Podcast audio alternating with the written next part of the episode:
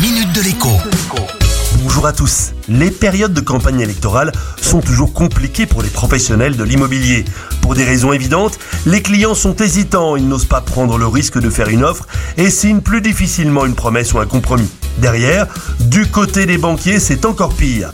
Difficile en effet pour un banquier de s'engager avec un client pour 15 ou 20 ans alors que les règles du jeu peuvent changer ou plutôt alors que les règles du jeu vont changer au moment de la signature définitive ou peu de temps après. Vous l'avez sûrement oublié, mais il y a quelques années, un président à peine élu avait rendu les intérêts d'emprunt pour l'achat de sa résidence principale déductibles des impôts pendant 5 ans. Ça change évidemment totalement la donne. Plus récemment, un autre a modifié la clé de répartition des allocations familiales, privant des centaines de milliers de foyers fiscaux de tout ou partie des aides auxquelles ils avaient droit auparavant.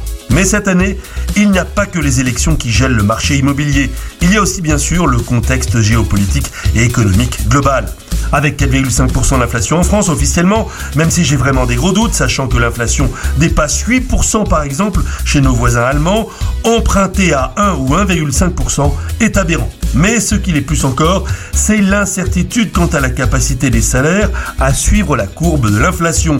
Si tout augmente sauf les revenus, toutes les simulations d'endettement que vous pourrez réaliser seront fausses. En conclusion, si vous voulez vendre, attendez peut-être un peu. Et si vous voulez acheter, eh bien, soyez prudent dans vos calculs. À demain.